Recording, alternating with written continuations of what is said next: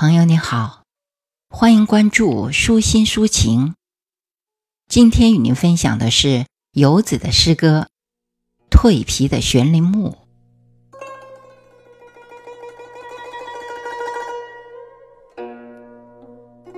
悬铃木的树皮一块块剥落，一些随风飘落湖中，悠悠地沉入水底。一些落入草丛，仰面躺着，双手依然保持环抱树干的姿势。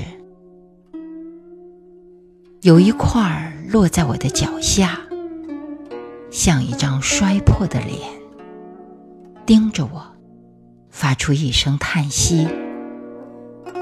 几只蚂蚁四处奔逃，我伸出双手捂住脸。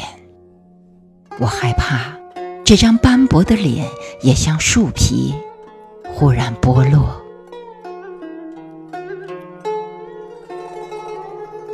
在六月的阳光里，置换新皮的悬铃木，树枝开展，树冠广阔。新长出的树皮，淡绿、灰白，面无血色。像一个敷着面膜的女人。